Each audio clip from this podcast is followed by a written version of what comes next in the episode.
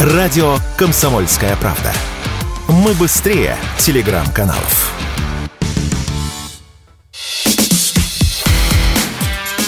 Диалоги на Радио КП. Беседуем с теми, кому есть что сказать.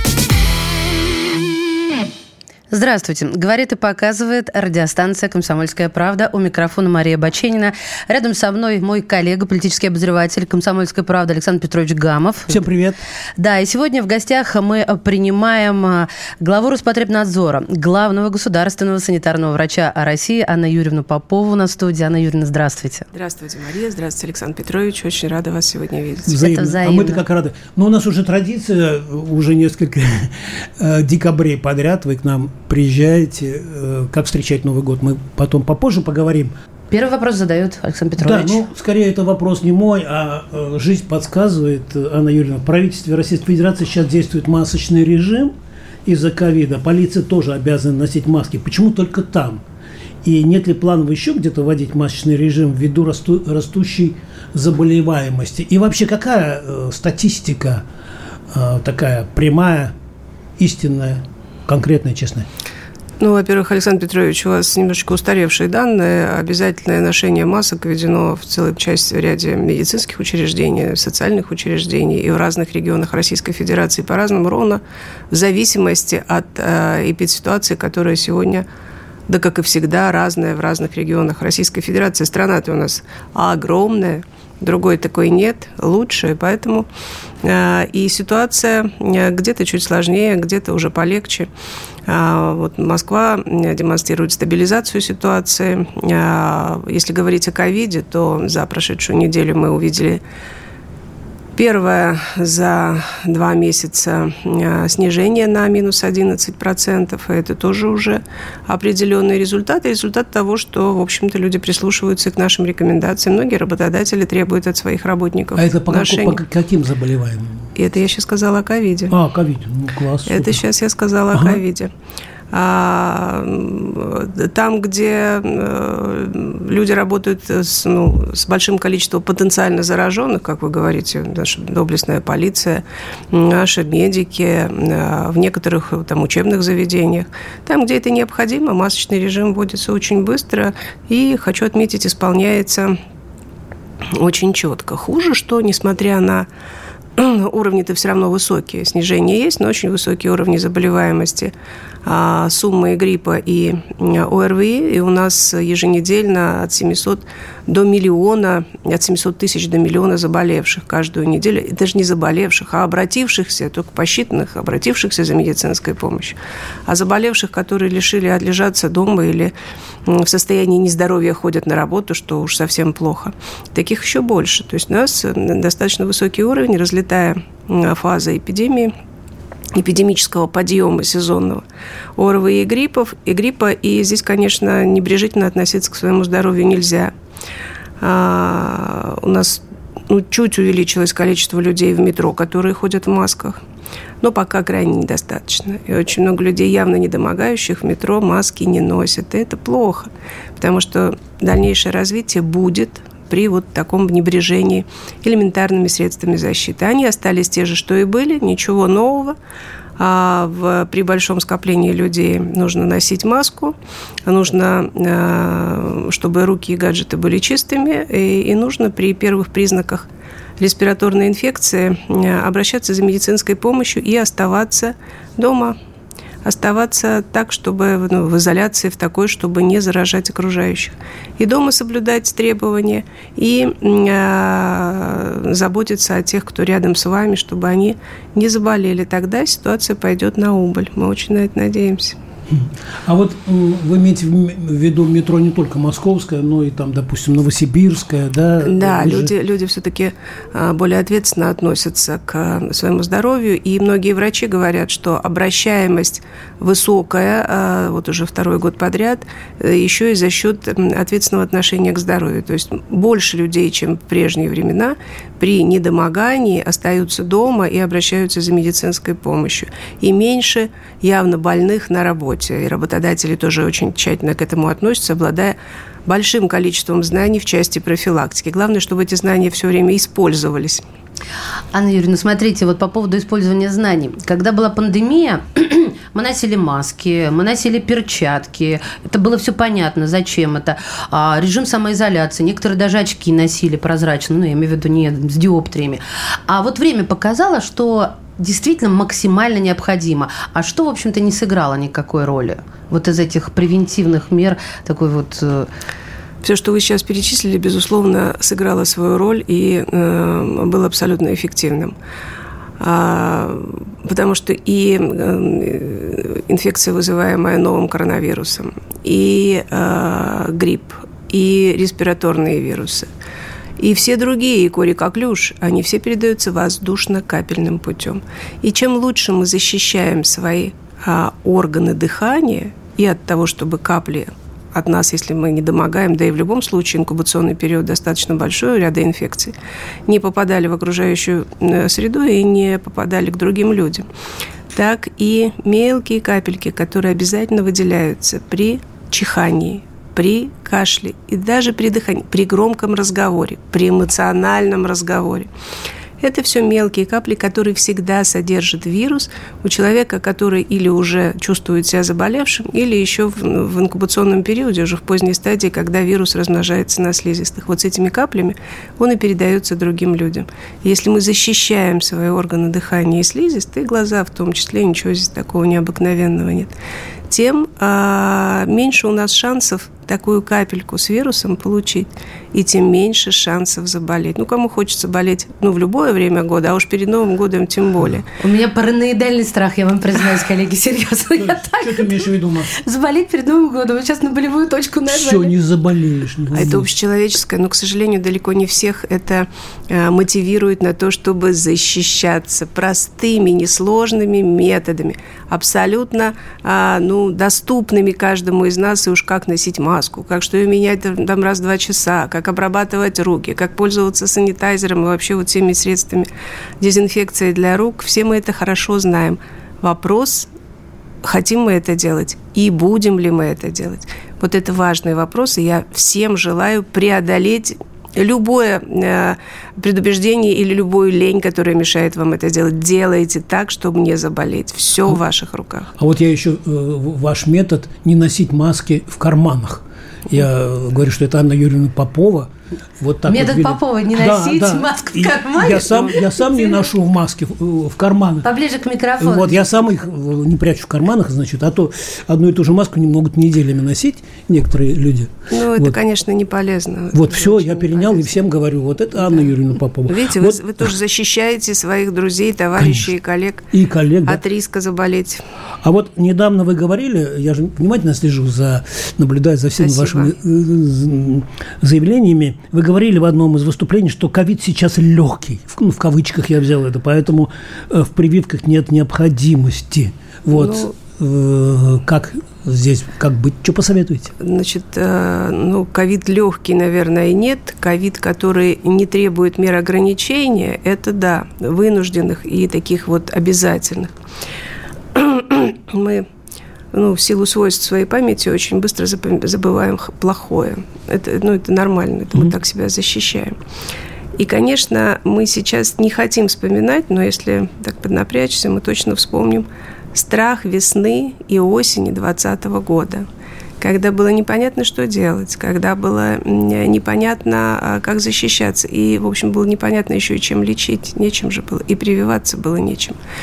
И э, тогда принимались все меры, которые прерывали путь передачи, ограничивали. Вы говорите, что было лишним. Да лишним-то ничего не было, потому что мы работали на неизвестный, неизученный, вернее, патоген. А сегодня, во-первых, мы знаем достаточно много. У нас есть и средства лечения, и определенные средства профилактики, и средства лечения, которые лечат достаточно эффективно. А, но а, и вирус поменялся. Вот он мутировал, мутировал, мутировал. На сегодняшний день пневмоний ковидных, непосредственно ковидных, мы же почти не видим. А если вспомнить март, апрель, май 2020 года, ну, практически каждый заболевший проявлял заболевание как первичный пневмонит, то есть первичная патология была легких.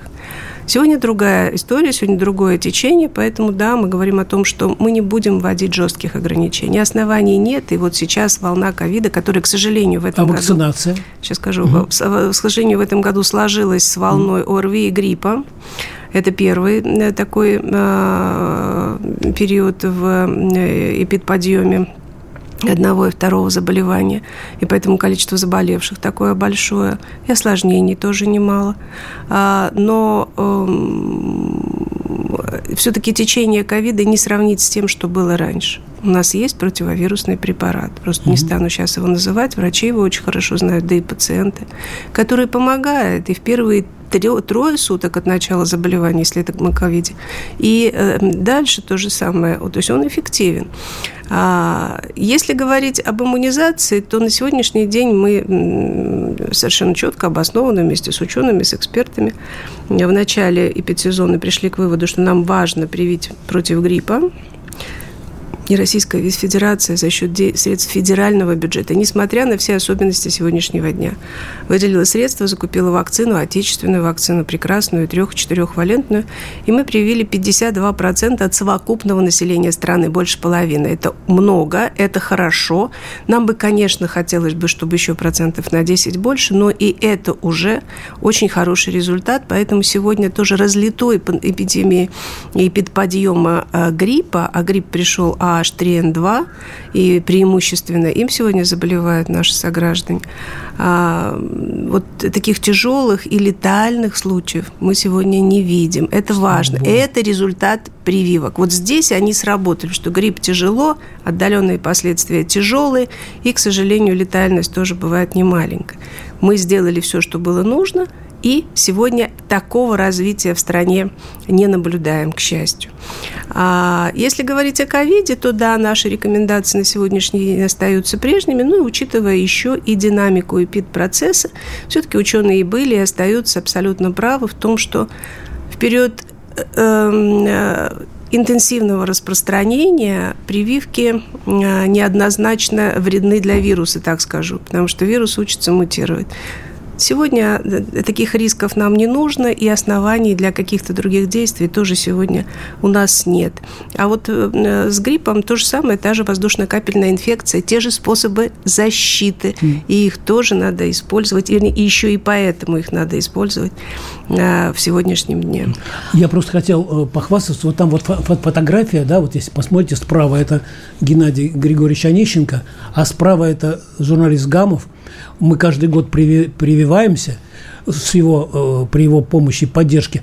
Вот. А в прошлом году 20 э, человек привились, а в этом году 63. А сколько и... всего работает в редакции? Ну, я думаю, что у нас процентов 70 привилось, да? Да, но у нас как бы э, да. такой график, ну, когда не все, э, вот со времен ну, да. пандемии. Вот. Но я видела эти очереди. Знаете, как я переживала? Мне нельзя было, меня не пустили. Mm-hmm. Я болела. А не, вот. из тех, кто, вот, кто привился, ни, ни, никто не заболел? Ну, практически не болеют привитые. Да, вот, вот 60 человек не болеют тяжело. Анна Юрьевна, я вот что хотела спросить. А, вы говорили, и меня интересует, что конкретно вы имели в виду, когда а, прозвучало, что ковид долго, годами способен жить в организме. Каковы последствия? Чем это грозит и как лечиться от этого вот долго живущего в нашем организме ковида? Это Правда, предмет, что ли? Предмет исследований, конечно, ученые в своих исследованиях видят и находят э, абсолютно жизнеспособные вирусы и не осколки никакие. А, после того, как человек выздоровел и выздоровел достаточно давно. Это предмет исследования, предмет изучения. И я уверена, что вы тоже мониторируете научные результаты, научные открытия. А мы в первую очередь анализируем все, что происходит в мире. Во-первых, да, это так. Во-вторых, что из этого следует, пока предмет изучения и обсуждения. Вот еще знаете, у меня э, сегодня в коридоре, пока я вот э, общался, говорю, что Анна Юрьевна скоро приедет, и у меня говорят, «А, узнай по поводу э, вакцинации от кори, вот подчищающая вакцинация, что это такое, кому она необходима и куда обращаться. А в некоторых, а в некоторых регионах, я видел ваше заявление, да, даже детишкам не делают прививки от кори. Ну, во-первых, мы вышли из пандемии с очень высокой степенью риска по всем вакциноуправляемым инфекциям. В целом в мире вышли. И Россия вышла с лучшим результатом, чем многие страны. Вот по данным ВОЗ, на начало этого года больше 100 миллионов детей были не привиты по календарю а, в пандемический период в результате там особенностей, которые складывались в разных странах. Это очень большой а, такой э, негативный резерв, который обязательно будет болеть, если его не успеют привить. А, в Российской Федерации э, ситуация э, развивается с, по э, с конца прошлого года, ну вот год в ноябре был, как мы увидели первые случаи кори, значимые в распространении. И корь это завезенная, мы проанализировали все, что происходило за эти 12 месяцев, и а, помимо тех вирусов, которые распространялись, ну, вернее, э, из тех вирусов, которые распространялись в стране, мы увидели, что было 123 в дальнейшем распространившихся завоза из разных стран. Вся корь, которая у нас потом распространялась, это корь, привезенная в страну самыми разными путями. Это были иммигранты, это были и наши туристы, это были и туристы в Российскую Федерацию. У кори инкубационный период длинный, ну, где-то так 21 день, чуть меньше, э, но это говорит о том, что человек, приезжая в страну и даже уезжая, если он был там неделю или меньше, он не почувствует себя плохо, но вместе с тем он может э, быть источником инфекции. Кори много, кори много э, в наших соседних странах, и это тоже неизбежно, потому что были пропуски в период пандемии. А кори много в Азии, очень много, конечно, кори в Африке и много кори в Европе. А, ну, данные Всемирной организации здравоохранения сегодня не позволяют нам четко сориентироваться, потому что они собирают в конце года и публикуют в начале следующего, за предыдущий, через какое-то количество месяцев, в отличие от Российской Федерации, где у нас персонализированный учет каждого обратившегося, каждого заболевшего. Поэтому мы знаем быстро онлайн, а нашу систему мы развиваем в Роспотребнадзоре, единую информационную систему – и сегодня на уровне центрального аппарата мы знаем информацию о каждом случае инфекционного заболевания или подозрения на него в течение нескольких минут. Мы поднимаем на свой уровень э, информацию деперсонализированную, потому что она нам нужна для анализа, а не для принятия мер. А, и поэтому мы знаем по всей стране, как складывается ситуация, как развивается. Вот оперативность мер, которые мы принимали и принимаем, позволила нам а, в 95% случаев всех очагов – закончить этот очаг в рамках одного, одной инкубации. То есть мы очень быстро локализовали все очаги. Только самые первые, а, и там, где это были люди а, в силу своих убеждений или образа жизни, крайне редко обращающиеся за медицинской помощью, вот там очаги разливались, и мы уже не один раз говорили о том, какие это слои населения. На сегодняшний день ситуация, ну, она и была под контролем, я не могу сказать, что она была бесконтрольной. Мы выпустили в прошлом году а, постановление э, главного государственного санитарного врача по очищающей иммунизации против полиомиелита. Это был первый такой. Да, мы все успели сделать, все получилось хорошо, и здесь развития не было и нет. А в этом году, в феврале, э, постановление по коре, по подчищающей иммунизации против кори. И предполагали мы и выполнили его, прививать э, тех, кто находится на территории Российской Федерации и не имеет прививок. Мы привили больше, почти миллион триста человек. Это, это приезжие, да, это из других? иммигранты, ага. это те, кто не был привит в Российской Федерации по графику. А, но преимущественно это все-таки взрослые люди, потому что детки у нас более-менее Которые уже забыли. Привиты. Вот вы ну, помните, да. когда у вас была прививка от кори? Нет. Конечно. И таких большинство, и я такая же. А то есть вот сюда надо подчищать. А второй раз вы, можно? Вы второй раз можно? Я думаю, что вы все-таки по-разному. Я абсолютно уверена, что Александр Петрович э, я успели привит. переболеть против кори в свое время. Потому что Похоже, в смысле, вы в определяете... Просто нет, я определяю немножечко по-другому, потому как у нас... Скажите, что у него симптомы. Я даже не знаю, что лучше. Так пристально мне... А я думаю, вот мы в лифте сейчас ехали, вы так на меня посмотрели пристально. Я потом объявлю свой диагноз. Сейчас просто скажу о том, что а, вакцинировать против кори в Российской Федерации начали где-то в конце 60-х, начиная с середины. Поэтому те, кто успел а, родиться и чуть-чуть подрасти, детский возраст пришелся чуть раньше, то Там детки вынуждены были переболевать, и переболевали практически все ну, до, до наступления, там, не знаю, школьного возраста или в начальном школьном возрасте переболевали тяжело. Я хочу сказать, что вот несмотря на то, что в Российской Федерации мы зарегистрировали, а мы же регистрируем не только то, те, кто обращается, если мы начинаем работать в очаге, мы выбираем всех. Это называется активное выявление. Мы прививаем всех очень быстро и э, отправляем на карантин, наблюдаем и выявляем всех очень быстро, чтобы не было дальнейшего распространения. Ну вот на все наши 145 миллионов населения общее количество зарегистрированных на сегодняшний день, их еще надо подтвердить случаев, у нас 10 тысяч. То есть это не супер большое количество. Угу. У нас были периоды, когда были и годы, и больше заболеваний. Это не значит, что не надо ничего делать, и мы делаем все. Но вот на эти 10 тысяч э, зарегистрированных случаев с подозрением в том числе, мы а, отработали почти полтора миллиона контактных. Вот это объем работы, которую выполняют мои коллеги для того, чтобы не было распространения. Нужно всех посмотреть, нужно всех найти, нужно всех обследовать. Ну, не знаю, там, один заболевший ребенок – это все его контакты. Ну, конечно же, в детском саду или в школе это все его контакты по всем дополнительным образовательным учреждениям. А, это все его контакты по дому, это соседи или кто-то еще, если он... Это детективное агентство, Это в самом деле. Получается. Это не поликлиника, это работают мои коллеги, коллеги из а, территориальных органов Роспотребнадзора, из наших управлений и отделов. Это, uh это такая у нас работа. Они работают вместе с медицинскими учреждениями, конечно же, вместе с коллегами здравоохранения очень плотно. И главная задача найти всех кто из них не привит, и очень быстро привит в течение трех дней, что и получается. А, а вот... так вот мне, подождите, Александр Петрович, ага. мы вот про вас поняли, а про а меня... Про... А я да, про тебя скажу. Сейчас люди, подождите, серьезно, вот сейчас люди же, вот я с их ступени пытаюсь понять, нужно ли делать так называемую эту подчищающую вакцину от кори, если человек взрослый, не помнит, или пока спокойно сидите, пока вам не позвонили, что у вас контакт, не дай бог, где-то был. Будем Сейчас взрослые люди совершенно спокойно, если они когда-либо либо прививаются. Угу. Но вообще-то идеальная история, вы же знаете все свои прививки. Или должны знать все Ой. свои прививки. Против кори мы, взрослые люди, должны быть обязательно привиты и в свое время и против дифтерии, и против коклюш сегодня тоже звучит, и против столбняка. А как же? И э, напряженность иммунитета против столбняка должна быть. Э, и если вдруг у кого-то эти данные утрачены, или их нет, или ну, не досуг дойти до поликлиники, можно дойти до любой лаборатории. Лаборатории берут кровь и определяют вам а, антитела. Антитела, конечно. Какая, какой иммунитет у вас есть к любой инфекции, от которой вы должны были быть когда-то привиты. Я Красота. иногда столбенею, вот это не столбняк. Ну, как вам сказать?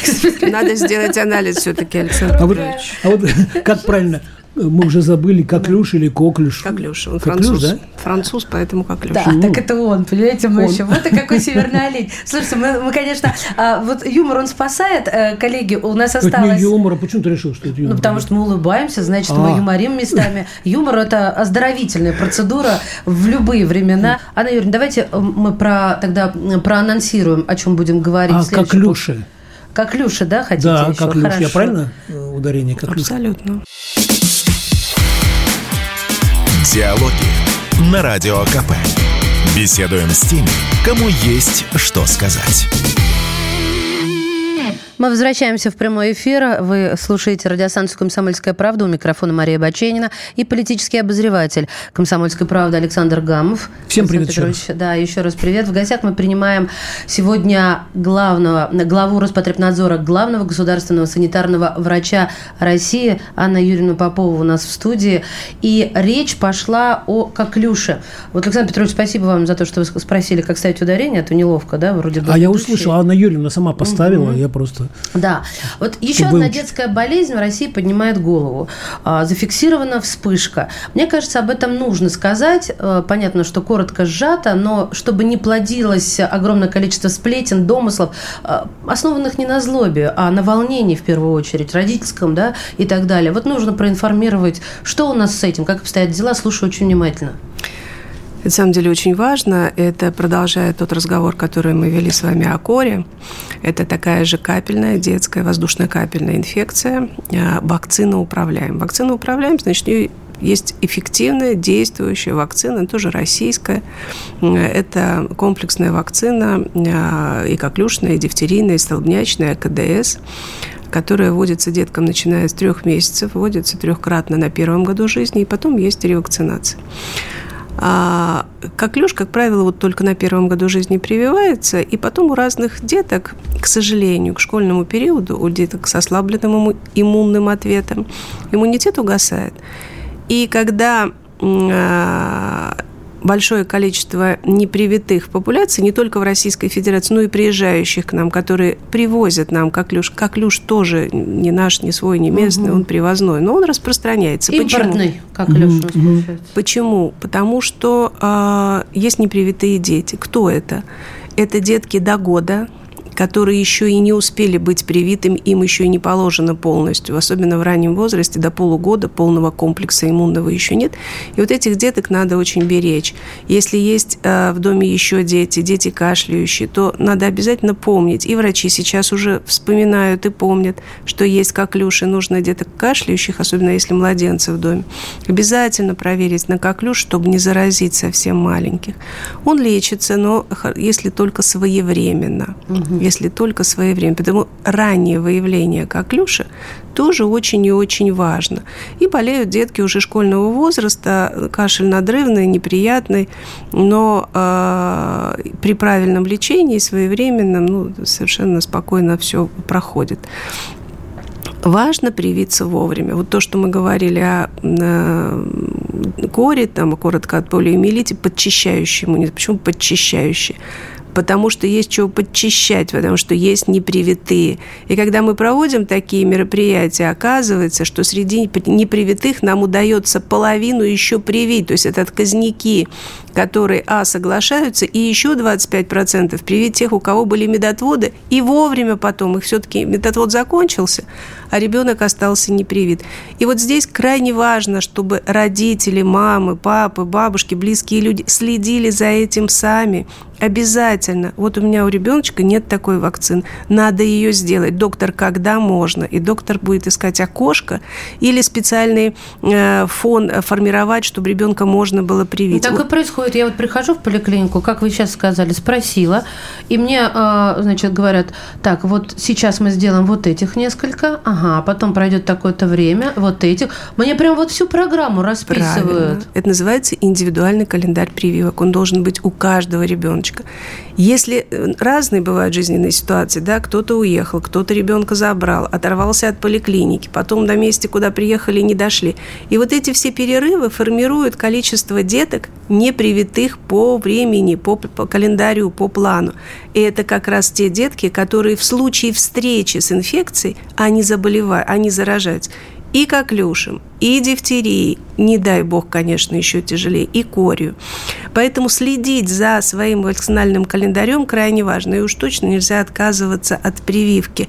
А, мы живем в такое непростое время, когда этот страх, он, знаете, так диаметрально противоположные реакции вызывает у людей. Кто-то тревожится из-за каждой новости. Это, ну, тяжело, но, наверное, неизбежно в сегодняшней. А кто-то начинает от своего страха, и социологи говорят, что это именно так, и психологи говорят, отторгать любое действие. И это тоже опасно. И в первую очередь опасно для наших маленьких, младших. Их надо защитить. Правильно привитые дети не болеют, особенно маленькие.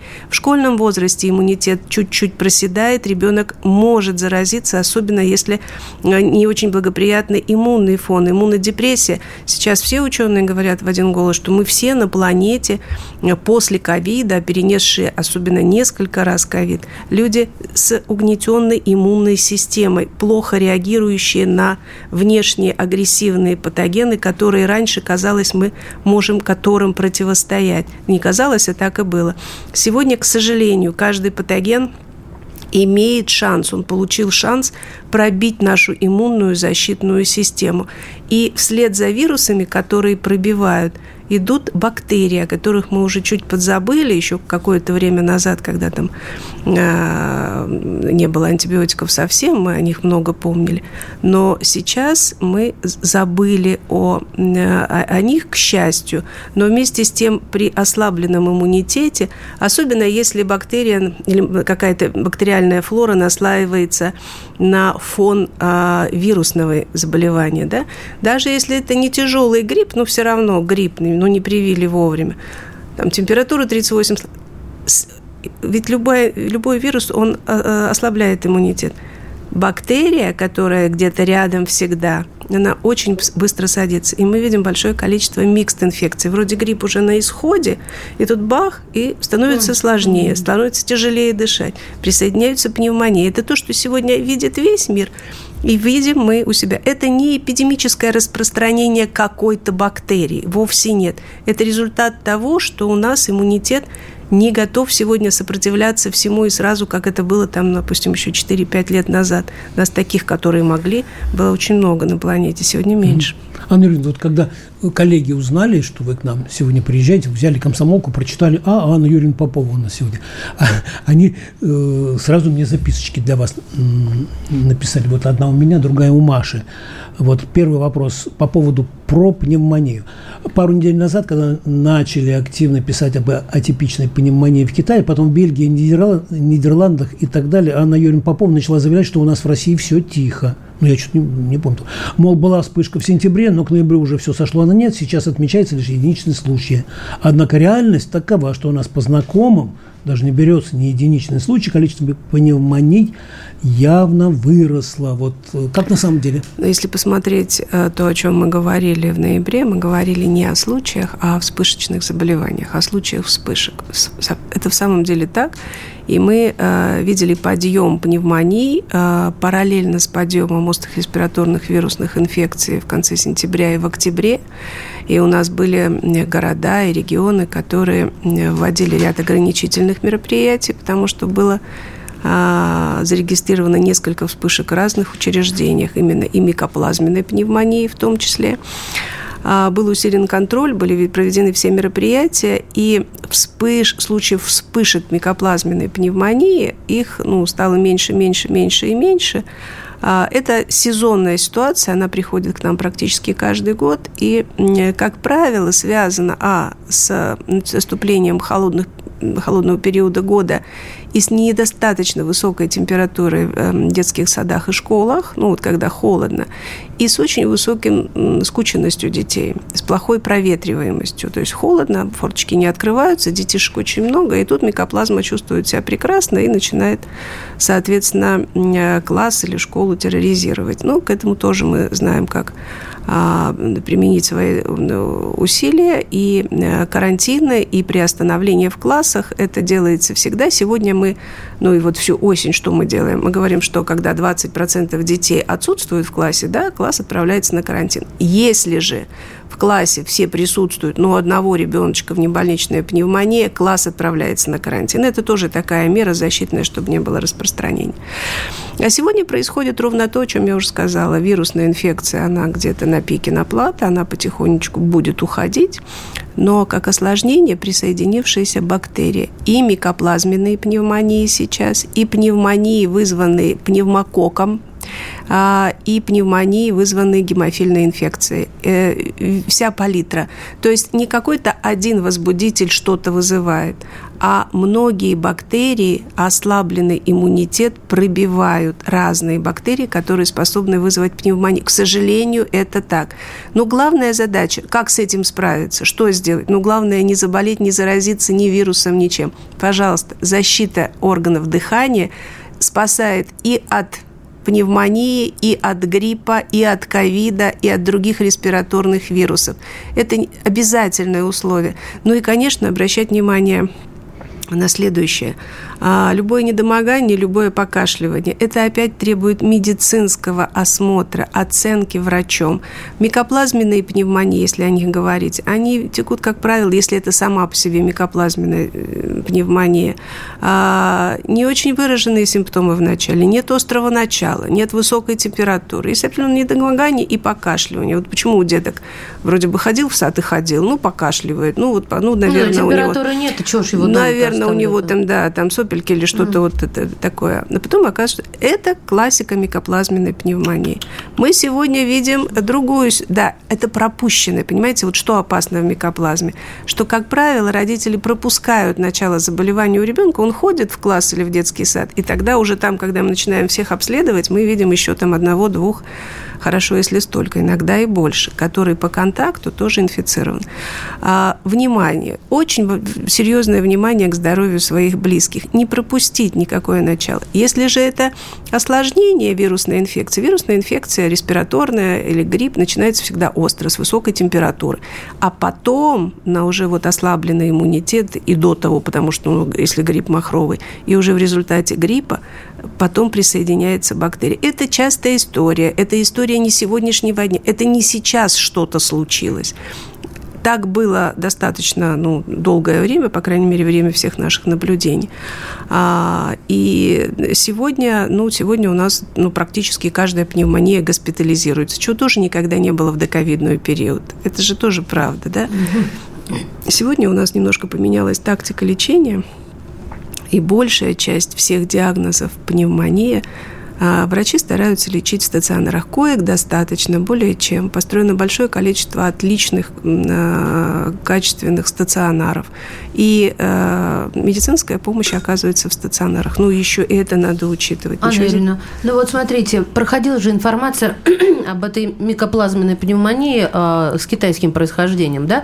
И я вот тоже не хочу, чтобы начиналось раздувание из мухи слона, но если есть необходимость, в общем, мне кажется, нужно это прокомментировать. Это не начинается новая пандемия, вот не начинается нет, нет, вот нет, это вот, о боже, ужас. Нет, вот, нет, слушай. это, это, конечно же, никакая не новая пандемия. Это отголоски пережитой нами пандемии, потому что нанесла ущерб нашему иммунитету. Я уже об этом сегодня сказала.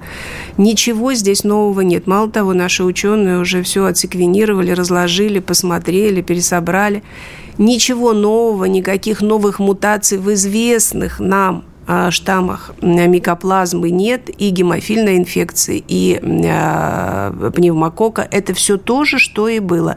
Никаких изменений, никаких усиленных свойств у сегодня циркулирующих микроорганизмов нет.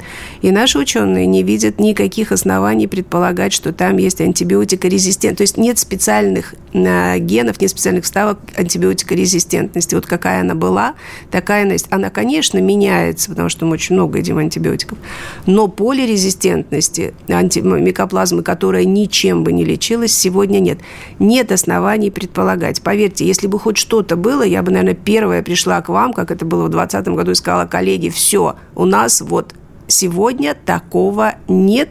Нужно только следить за своим здоровьем, потому что болеть не надо. Болеть никому не хочется. Средства защиты. Мы знаем. Главное их использовать. Не бояться, а делать. Делать то, что мы умеем, то, что мы держим в руках.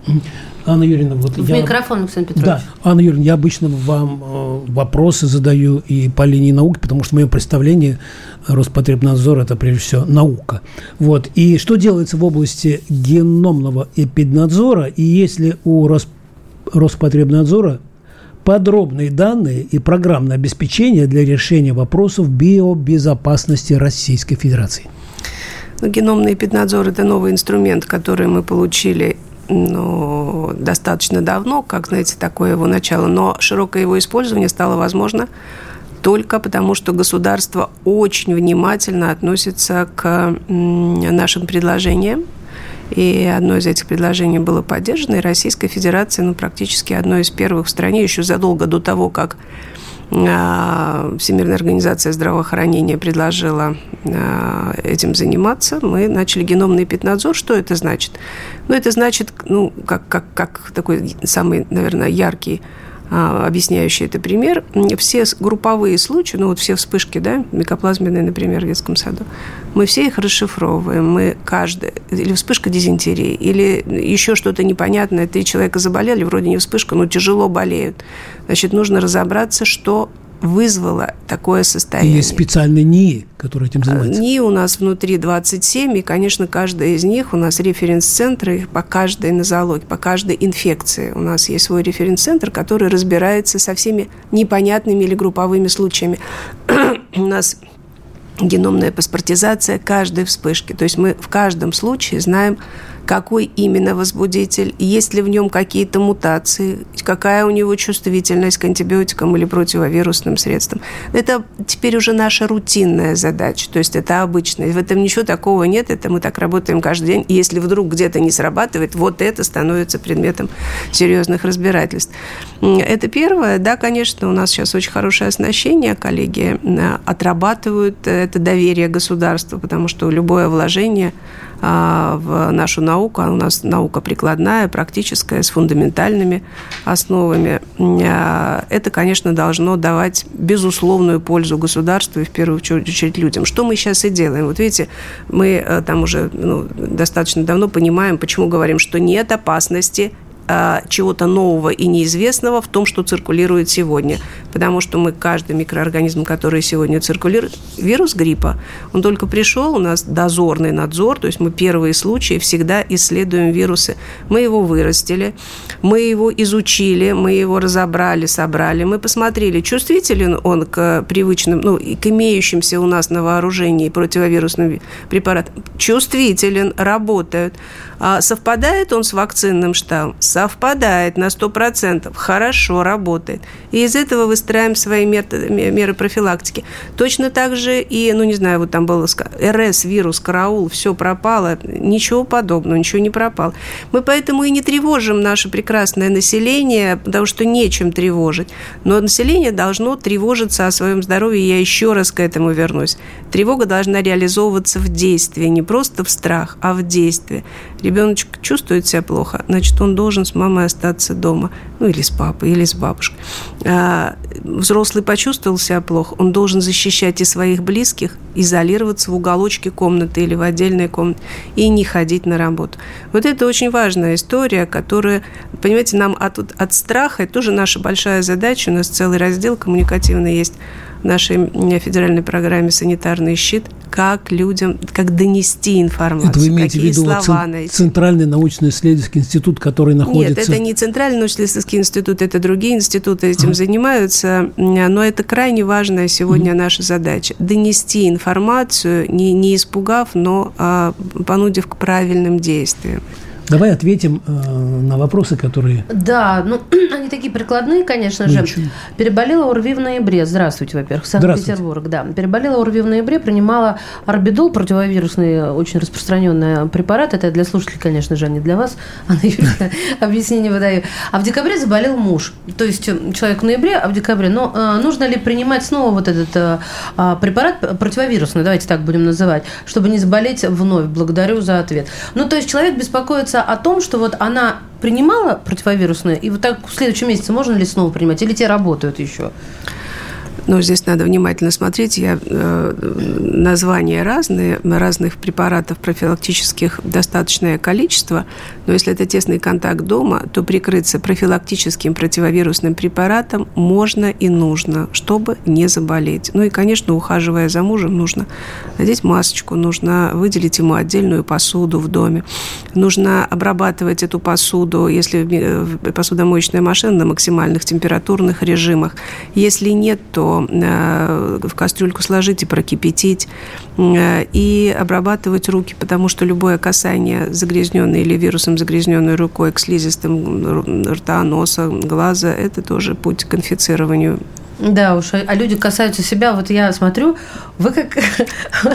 вы, вы, у вас, конечно, а, самообладание великолепное. Я только сижу, вот дергаюсь и до лица так, Что там еще? Да, а, просят а, прокомментировать про вирус Непах. Как оценивать... Может быть, я неправильно ударила. Правильно, в данный момент Да, как оценивать его перспективу стать новой пандемией, насколько опасен он для России?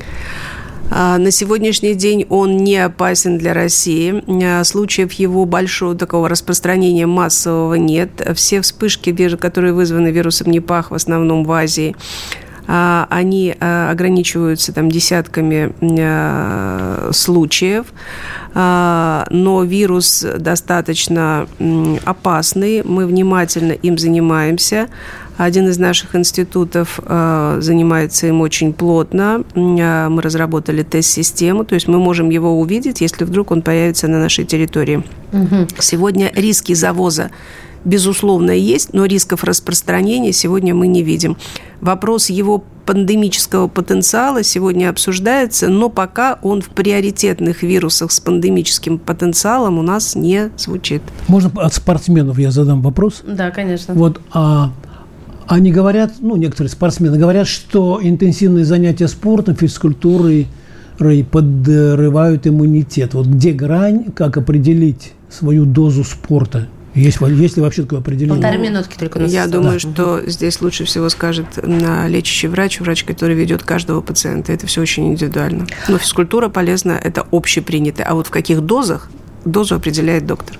Добрый день. Вопросы о санитайзерах в метро Москвы. Во время пандемии обещали их поставить и после окончания опасного периода. Но сейчас в метро, к сожалению, нет. С уважением, Мария. Это к вам вопрос или же к э, Сергею а, Семеновичу? Я передам своим коллегам в Москве э, такой вопрос и озабоченность москвичей. И я думаю, что мы его рассмотрим вместе. Угу. Так, еще вот о чем вопрос. Э, соответственно, нужно ли... Про прививки сказали, да? Все мы да, сказали да, конечно, про прививки. Про болезни. Про маски сказали, про то, что не про Новый год. ничего. Про Новый год не говорили. Что вы хотите про Новый год? Ну, пожелания как... Какие ваши творческие планы на Новый год? Да, вот как его встретить, чтобы не заболеть, не заразить никого, не заразиться, но и хорошо выпить, закусить? Ну, в первую очередь, надо добраться до Нового года в полном здравии, а для этого еще раз хочу сказать, надо заботиться о своем здоровье. Сейчас массовые мероприятия, сейчас корпоративы, сегодня активная такая жизнь идет. Все устали от ограничений. Но вот чтобы это желание порадоваться до Нового года не превратилось в особенности встречи Нового года. Поэтому, да, конечно, нужно заботиться о своем здоровье прямо сейчас – и нужно все-таки максимально, особенно людей с ослабленным здоровьем, ограничить, я очень это прошу, а, большое количество контактов. Если это торговые центры, если это транспорт, если это метро, ну, это маска, это чистые руки. И это, конечно, а, постараться не касаться слизистых грязными руками, поберечь деток и а, к Новому году прийти в добром здравии и не болеть. Ну и, конечно, новогодние праздники всегда у нас нарушение пищевого режима.